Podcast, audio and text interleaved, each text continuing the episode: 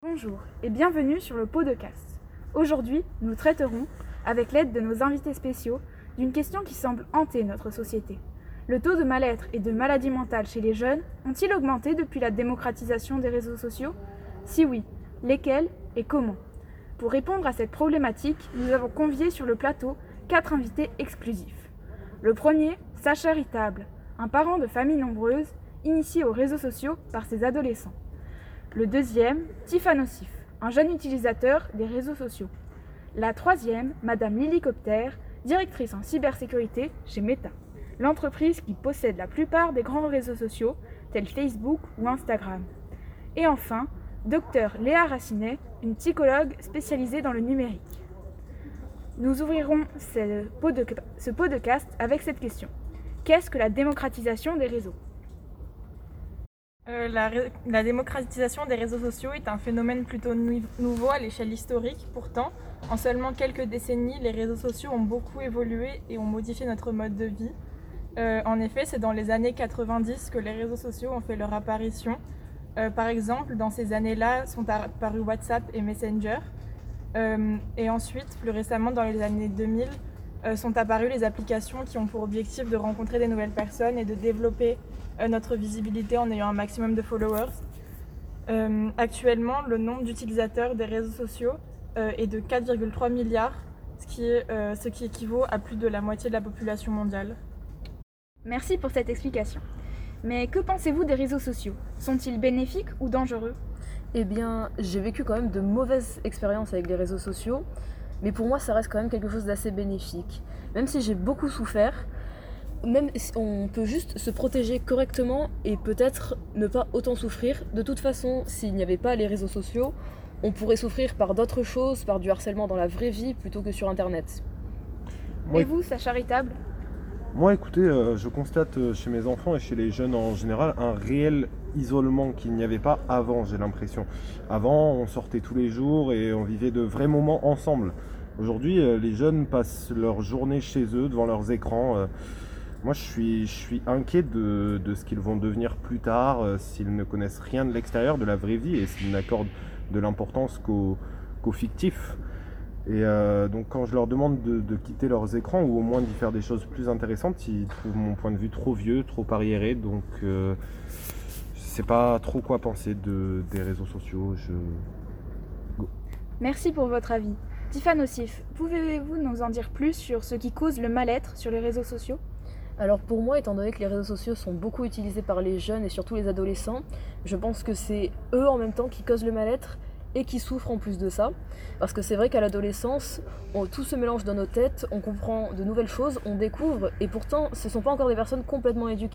Leur comportement est vraiment constitué principalement de méchanceté et de stupidité, mais ils ne s'en rendent pas forcément compte.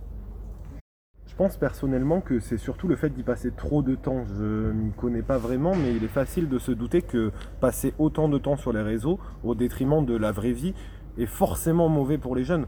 On peut assimiler les réseaux à une addiction et les addictions comme le tabac, le cannabis ou les drogues en général sont particulièrement nocives pour les neurones de nos jeunes. Et vous, docteur, selon vous, quelle est la cause du problème? Alors une étude a révélé que le fait d'interagir seulement par message dans les réseaux sociaux peut constituer une addiction qui découle de la dépression. Un cercle vicieux augmente l'anxiété et l'isolement social existant, engendrant ainsi la dépression. Il y a également ce qu'on appelle the fear of missing out, cette peur de rater une information importante ou un message qui peut provoquer une addiction et une envie de vérifier régulièrement son téléphone et ses réseaux. Merci pour cette approche scientifique. Quel genre de maladies sont contractées avec l'usage des réseaux sociaux? Eh bien, de mon expérience personnelle, après avoir vu un psychologue et un psychanalyste, après que j'ai pu enfin me libérer de, de ma souffrance, on m'a diagnostiqué donc une très forte anxiété et une dépression qui euh, s'est aggravée sur plusieurs années. Moi personnellement, je me méfie euh, grandement vu le nombre de maladies mentales, de cas de cyberharcèlement, de perte de confiance en soi que les réseaux entraînent. Je m'inquiète pour eux, pour, ces jeunes, de mon temps, on, ne se comparait pas autant aux autres, on ne les enviait pas tant, on ne complexait pas tant à cause des influenceurs et des influenceuses au, au corps et à la vie parfaite qu'ils affichent sur les médias. Après, euh, je ne sais pas ce qu'en pensent euh, les médecins. Alors, euh, d'après mes recherches, les images photoshopées des mannequins qui se mettent en valeur, ce sont ce qu'on trouve sur la plupart des réseaux utilisés par les jeunes d'aujourd'hui et ça peut renforcer un manque de confiance en soi. Forcément, c'est pas bon pour leur développement. Euh, un isolement peut provoquer des maladies mentales telles que l'anxiété, la dépression ou encore la schizophrénie à un très jeune âge, ce qui peut provoquer des répercussions sur toute leur vie. Mais y a-t-il des lois qui régissent euh, cet usage des réseaux sociaux? C'est Euh, dangereux? Euh, en France, pour l'instant, il n'existe pas encore de législation propre aux réseaux sociaux. Ils sont encore considérés comme des espaces publics. Euh, de ce fait, la liberté d'expression, le droit à l'image ou encore le droit d'auteur y sont appliqués.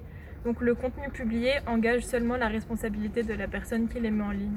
Et quel genre de solution peut-on mettre en place pour remédier au problème Eh bien, euh, en tant qu'en- en tant qu'hébergeur, pardon, on a une responsabilité limitée car nous ne pouvons pas surveiller ou filtrer tous les contenus.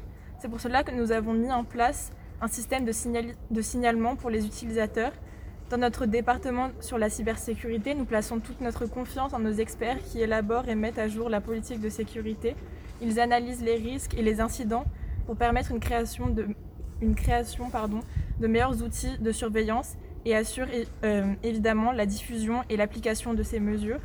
En plus, euh, nous avons par exemple fait une campagne de sensibilisation sur Instagram contre les arnaques et le cyberharcèlement via une vingtaine d'influenceurs qui, à l'aide de stories et de publications, ont donné des conseils pour aider notamment les plus jeunes, mais pas que, à sécuriser leurs comptes, détecter les activités suspectes et signaler les comportements mauvais. Et donc, pour conclure, nous demanderons l'avis du docteur sur la question suivante. Les réseaux sont-ils réellement la cause des maladies mentales? Eh bien, les réseaux sociaux ne créent pas les troubles en eux-mêmes. En effet, il existe une addiction aux jeux vidéo et des maladies qui en découlent. Mais rien n'a été prouvé pour les réseaux. Chez les patients de psychologues, les réseaux ne sont pas évoqués comme un souci. En revanche, ils rendent visibles des problèmes déjà existants, notamment le manque de confiance en soi ou la solitude. Chaque personne réagit différemment au réseau. On ne peut donc pas faire de généralité en regroupant tous les usages et tous les usagers dans une seule maladie. Merci à tous pour votre participation. C'était le pot de cast. Retrouvez-nous demain à 13h pour un nouvel épisode.